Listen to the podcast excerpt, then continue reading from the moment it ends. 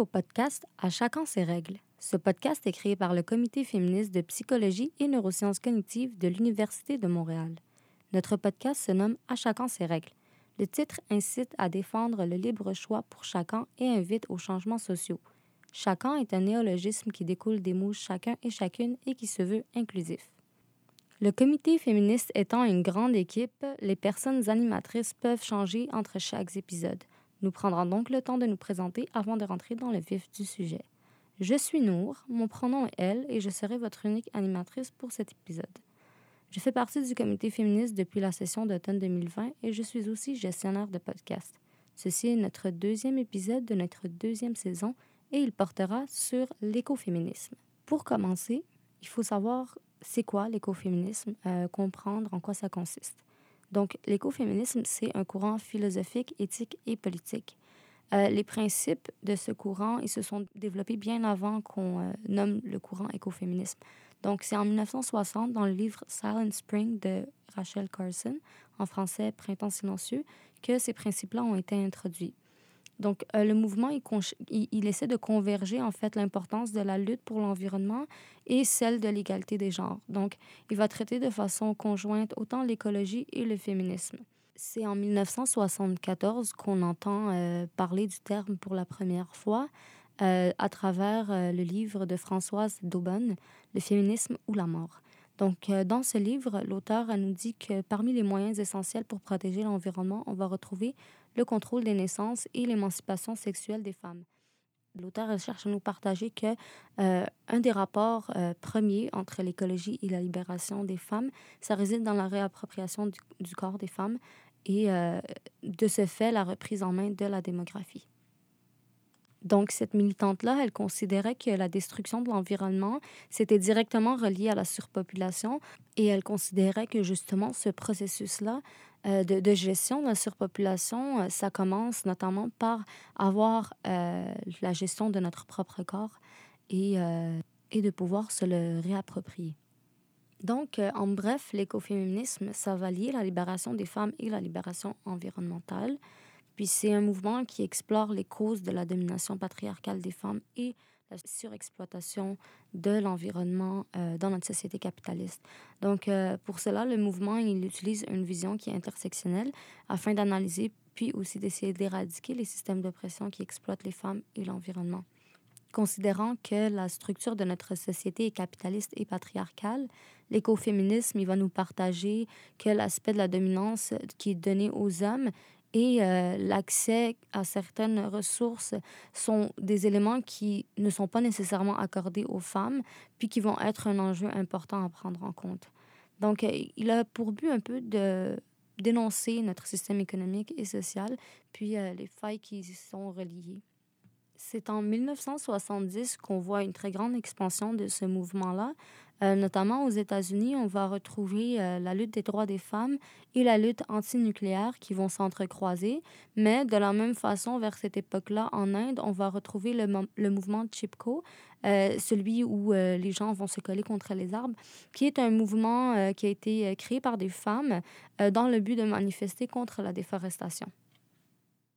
Puis, euh, vers 1980, euh, on va observer des alliances qui vont se créer justement entre les militantes euh, féministes, écologistes et aussi pacifistes qui vont permettre justement de concrétiser le, mouvement, mais aussi d'avoir des luttes communes et concrètes qui nous permettent aussi de faire les liens justement entre l'oppression des femmes et la destruction des écosystèmes avec euh, le capitalisme et les idéologies militaristes, puis euh, tout ce qui est un peu colonialisme et impérialisme aussi.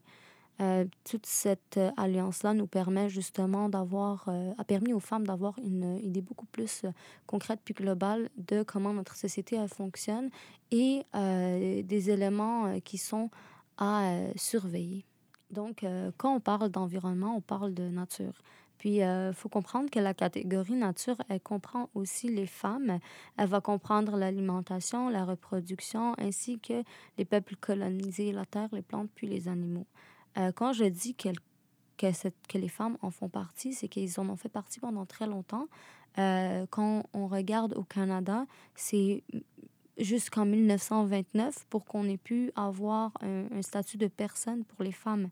Donc, euh, si on suit cette logique-là, donc tout ce qui appartient justement à cette catégorie-là va être objet à l'appropriation, l'exploitation, la transformation, l'utilisation et la vente dans, dans notre euh, société. Et euh, ça consiste en fait à dominer, puis à posséder et à civiliser autant les euh, personnes, euh, les, les, peuples colonisés que les femmes et la nature. Puis quand je parle de, notre système puis de notre société, il faut considérer justement que euh, le système économique capitaliste et néolibéral, c'est celui-là qui crée la pauvreté, puis la concentration de la richesse, puis c'est aussi le même qui détruit l'environnement. Donc à ce moment-ci, il faut vraiment qu'on s'arrête puis qu'on se pose des questions sur notre sur notre réalité, mais aussi qu'on apporte une analyse de ces enjeux-là qui est féministe, mais surtout écoféministe. On va aussi retrouver dans notre société une idéologie qui est militariste et machiste, en plus d'être patriarcale. Donc à ce moment-ci, il y a beaucoup de glorification de la guerre et de la violence. Puis euh, justement, ce sont des trucs qui sont incompatibles avec l'égalité entre les sexes, puis aussi avec la préservation de nos écosystèmes. Puis, d'un autre côté, on va aussi avoir justement euh, toutes ces stratégies publicitaires-là qui sont euh, basées sur la surconsommation, puis qui vont avoir des impacts importants sur l'environnement, euh, notamment la surexploitation de nos ressources naturelles, la pollution, les déchets, le réchauffement climatique. Puis c'est on retrouve aussi dans ces stratégies publicitaires-là aussi un certain sexisme on va voir qu'il y a énormément justement de surconsommation qui va être euh, dirigée en fait vers des produits euh, féminins. Euh, il ne faut pas oublier que la santé des femmes, euh, surtout la santé reproductive, ça va être lié à la qualité de notre environnement. Donc, les produits pour les femmes, comme les produits comme cosmétiques, les pilules contraceptives, les serviettes sanitaires, les tampons et tout ça, ben ça, ça a une contamination de l'environnement qui est vraiment à très grande échelle. Donc, il y a plusieurs groupes féministes qui, eux, essayent de distribuer puis de créer des produits puis des méthodes qui sont euh, alternatives, qui sont plus écologiques puis beaucoup plus saines. Tu considérant que euh, avait, il y a même pas quelques années de ça, la possibilité d'avoir... Euh, on n'avait pas justement la possibilité d'avoir des produits qui sont réutilisables, comme on peut dire euh, les, les Divacop ou euh, même euh, les serviettes sanitaires. Il y a plusieurs produits maintenant qui sont disponibles, qui peuvent être tout simplement lavés puis réutilisés, tout en conservant un, certain niveau d'hygiène, bien sûr. Et à travers ça, justement, on peut voir l'apport des femmes dans, ces, dans les industries, en fait, qui sont reliées aux produits pour les femmes. Parce qu'on pourrait se poser la question, est-ce qu'un homme aurait nécessairement eu les, les, mêmes réflexes ou aurait compris nécessairement cette réalité-là aussi bien qu'une femme pour pouvoir développer des produits avec lesquels celles-ci sont confortables, mais aussi pour réaliser à quel point que l'utilisation de ces produits-là, c'est euh, très récurrent, je veux dire, c'est quelque chose qui est au jour le jour, puis euh, de, de, comprendre vraiment l'impact à, à, long terme. Ça, ça m'amène justement à vous parler d'un autre enjeu qui est euh, important, c'est que toutes ces décisions-là qui sont prises pour euh, euh, justement en termes de gestion de ressources naturelles et d'environnement, mais ben, c'est majoritairement pris par des hommes. Donc il y a un manque de représentativité justement des femmes dans ces espaces-là. Puis c'est pas qu'elles sont pas là, elles sont présentes, mais en termes de justement qui qui prend ces décisions-là et les personnes qui sont dans une hiérarchie un peu plus élevée, c'est majoritairement des hommes.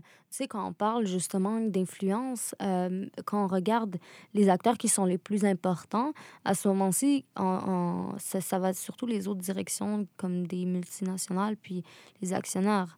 Parmi ceux-là, tu sais, on va retrouver aussi comme les compagnies pharmaceutiques, les pétrolières, euh, les compagnies minières, même tous ceux qui sont alliés justement au euh, Fonds monétaire international et à la Banque mondiale. Puis, euh, tous ceux que je viens nommer, justement, ils ont euh, un accès aux ressources naturelles qui est quasiment illimité. Et puis, il faut considérer justement que les femmes sont minoritaires, si ce n'est pas quasiment absentes, dans tout ce qui est un peu les hauts lieux de, de la finance puis de l'industrie. Donc, en plus de ça, les chances qu'on retrouve des féministes là-dedans, c'est sont basses relativement. C'est déjà, ce n'est pas nécessairement toutes les femmes qui sont féministes. Et considérant déjà que la représentation est basse, puis que c'est un environnement qui est relativement masculin, à ce moment-ci, les idées féministes euh, peuvent prendre le bord. Il faut vraiment considérer justement que euh, les acteurs qui prennent les décisions euh, environnementales ne sont pas nécessairement féministes et n'ont pas nécessairement une idée des enjeux de l'écoféminisme. Même pour ceux qui en sont conscients, euh, parfois, euh, c'est pas nécessairement euh, le, le, choix le plus productif en termes de, de, d'argent. Et dans la société dans laquelle on vit, on veut que ça ne coûte pas cher, puis on veut pouvoir produire, puis on, on veut que tout soit assez rapide, puis que ça ramène de l'argent. Donc, à ce moment-ci, même que de pouvoir prendre la parole sur ces enjeux-là et que de, de, de poser son, son, pied pour euh, donner son opinion, puis de considérer le féminisme dans tout ça, ça peut être quelque chose qui n'est pas nécessairement facile à faire. Puis, euh, pour continuer un peu sur la même lancée euh, de qui a le pouvoir d'agir, on va aller un peu du côté gouvernemental, qui est considéré un peu comme un, lieu de pouvoir secondaire dans, dans, dans, ce débat parce que justement, euh, le gouvernement, généralement, il va plutôt être là pour euh, supporter l'industrie, puis lui donner un peu qu'est-ce qu'il a besoin, puis supporter aussi son économie, puis la création d'emplois. Ce qui fait que même au niveau gouvernemental, euh, l'écoféminisme, ça peut aussi passer en un deuxième lieu. Il faut considérer justement que lorsqu'on regarde le gouvernement, comme la composition justement des, des instances décisionnelles, euh, c'est largement masculin. La représentation féminine est relativement basse. Donc, euh, c'est pas seulement les pouvoirs financiers puis tout ce qui est industrie qui va exclure les femmes, mais on va aussi voir que dans le gouvernement, on est un peu sous-représenté, puis que même si on est représenté, généralement, ça va être pour des fonctions qui, euh, qui sont un peu subalternes. Euh, parce qu'on considère justement que euh, la logique patriarcale va être conservée. Puis maintenant qu'on a parlé justement un peu plus de l'industrie du côté financier et gouvernemental, on pourrait peut-être se dire que d'un point de vue civil, à ce moment-ci, peut-être qu'on a un peu plus de représentation.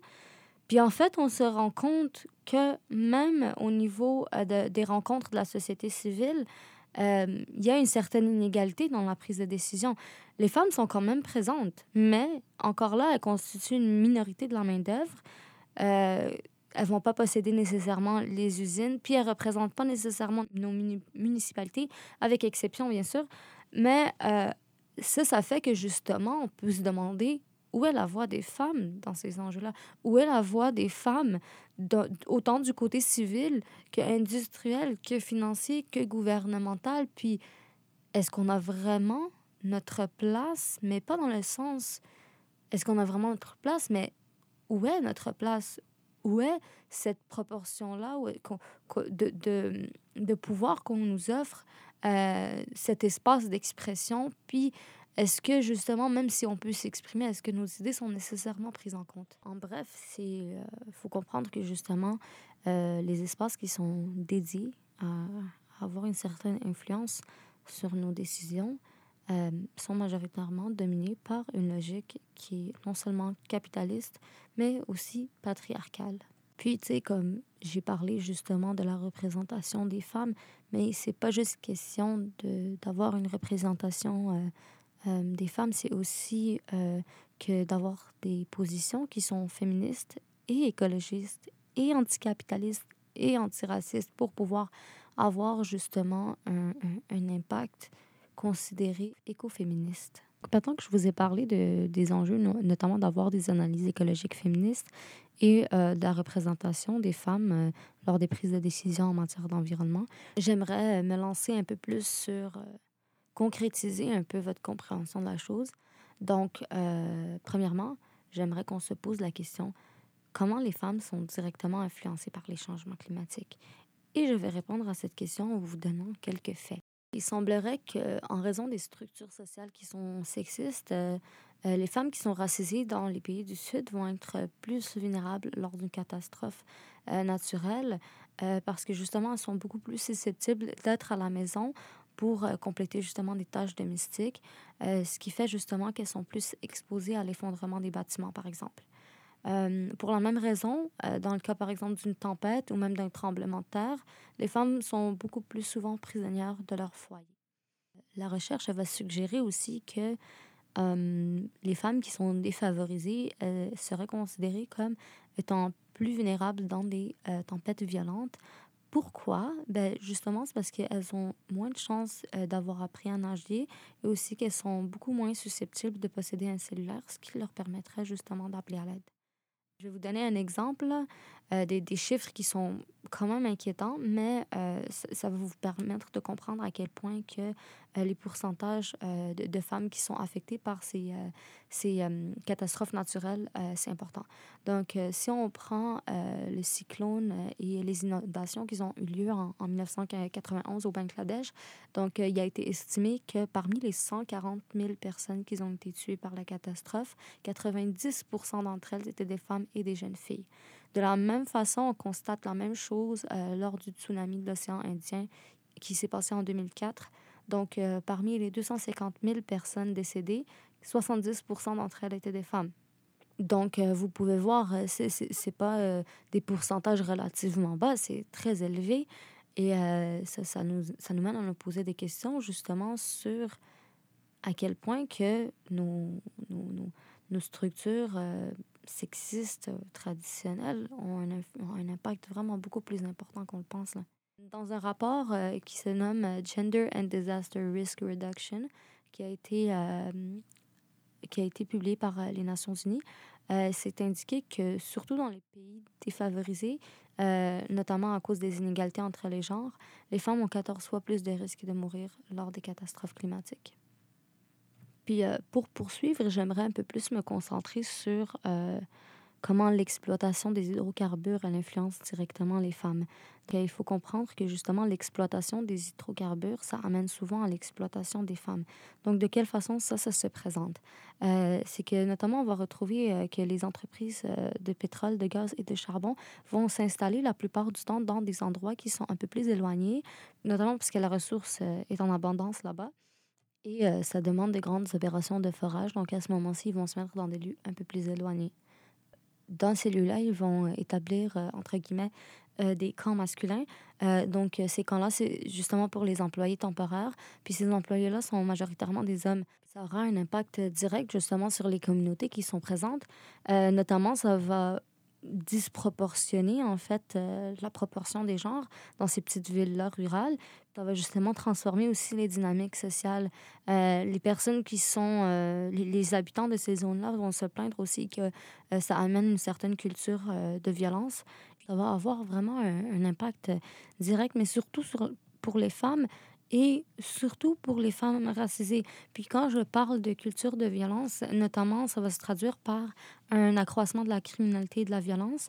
Donc ça, ça a pu être euh, observé dans, dans, les industries de sable bitumineux euh, en Alberta et euh, aussi dans les champs de pétrole au Dakota et au Montana. Et de plus, ça va aussi amener des, des problèmes nombreux pour les communautés qui sont présentes, euh, des problèmes qui se traduisent comme euh, une augmentation justement du trafic humain, une augmentation marquée des agressions sexuelles, de la prostitution, de la violence domestique ainsi que de l'usage des substances illicites. Donc, euh, tu sais, beaucoup plus tôt, je vous disais qu'ils euh, s'installent dans des endroits éloignés. Puis, c'est souvent justement des zones rurales défavorisées. Puis surtout, ça va être dans des communautés racisées autochtones. Donc, on s'éloigne un peu de la population blanche favorisée. Là. puis ça, ça a ramené euh, plusieurs... Euh, ça a amené justement euh, beaucoup d'enjeux pour les femmes autochtones. Donc, ça, ça, a été un, ça a été tellement un impact important qu'en 2015, il y a des femmes qui se sont rendues aux Nations Unies pour justement porter une certaine lumière sur euh, les violences qui sont apportées par les camps masculins. Donc, euh, c'est une coalition de femmes autochtones, puis euh, des organisations pour les droits des femmes qui ont formellement demandé aux Nations Unies d'intervenir. pour justement essayer de contrer le problème de la violence sexuelle qui est aux, alentours de ces sites d'extraction d'énergie fossile. Ceux-ci qui sont un peu plus situés dans les, dans les régions des Grands Lacs et des Grandes Plaines au Canada et aux États-Unis. Plus tôt, je vous disais justement que les femmes étaient plus vulnérables au changement climatique et euh, notamment, c'était surtout dû euh, au fait qu'elles euh, ont un plus faible revenu que les hommes, qu'il y a aussi une difficulté d'accès à l'éducation et ou même au processus décisionnel politique. mais aussi à cause de leur rôle ou statuts sociaux qui vont interagir avec un environnement qui change, puis qui va amener une charge mentale supplémentaire. Lorsqu'on parle des euh, communautés autochtones, les femmes autochtones sont encore plus à risque de souffrir des impacts des changements climatiques, notamment parce qu'il y a une influence historique du colonialisme, du racisme et des inégalités sociales. Euh, tout cet aspect justement historique, il y a des impacts qui sont encore présents euh, aujourd'hui. Puis ça, ça c'est venu, en fait, la colonisation, c'est venu perturber l'organisation des, des, sociétés qui sont dites matriarcales ou matrilinéaires et euh, dans lesquelles les femmes, elles avaient un rôle très important dans la prise de décision euh, politique. Et maintenant, on voit ces conséquences-là du colonialisme qui vont euh, se traduire notamment par des taux plus élevés de violence à caractère sexiste, des revenus et une représentation politique qui est inférieure par rapport aux hommes autochtones et aux femmes non autochtones. Donc, de ce fait, elles vont vivre une double marginalisation. Donc, au Québec et au Canada, ce serait pertinent justement de soutenir les, les, les, femmes euh, autochtones et les groupes de femmes en général euh, à travers justement des plans de financement euh, climatique ou même d'assurer leur juste participation au moment des prises de décision. Parce qu'au final, il faut prendre en compte aussi que euh, au niveau local, euh, les, femmes autochtones euh, ont quand même une responsabilité très importante, puis ça fait qu'elles vont avoir des connaissances qui sont approfondies de l'environnement. Puis à ce moment-ci, il faut considérer que justement, leur rôle dans la défense, puis la protection et la préservation de l'environnement est très important. Donc, euh, juste de pouvoir euh, ne pas les exclure dans les instances euh, décisionnelles, ça pourrait faire une très grande différence dans tout ce qui a trait avec, à l'exploitation des ressources naturelles sur leur territoire. Donc, en bref, l'écoféminisme, ça regroupe plusieurs enjeux. Euh, dans ce podcast, euh, j'ai discuté un peu de, certains d'entre eux juste pour vous donner une idée, mais il y a beaucoup, beaucoup plus que ça et je pense qu'on pourrait en parler pendant vraiment longtemps. Euh, mais pour vous faire un résumé, on a parlé un peu de qu'est-ce que c'est l'écoféminisme, de comment on, retrouve justement concrètement l'écoféminisme dans, les enjeux environnementaux et euh, des différentes pistes et défis qui, sont, qui y sont reliés et euh, plus précisément de comment les, les, femmes sont directement influencées par les catastrophes naturelles et les changements environnementaux, ainsi que de la place des femmes autochtones et des femmes en général dans le discours, mais surtout euh, de l'importance euh, d'inclure justement une analyse et un côté écoféministe un peu à, à, à toutes les décisions qu'on va prendre qui sont relatifs à l'environnement, à la gestion de nos ressources et à l'écologie en général. Donc, c'était Nour. Si vous avez des questions et des commentaires, vous pouvez nous les communiquer euh, par message privé ou par courriel. Euh, on aime beaucoup avoir votre opinion. N'hésitez pas à nous envoyer des témoignages. Vous pouvez aussi partager ce podcast sur vos réseaux sociaux pour soutenir l'initiative du comité. N'oubliez pas d'aller suivre la page Facebook et Instagram du comité féministe psychoneuro de l'UDM. Toutes les références qui sont utilisées seront disponibles pour vous dans la description du podcast. Et puis restez à l'affût pour le prochain épisode du podcast qui sortira au mois d'octobre. Prenez soin de vous.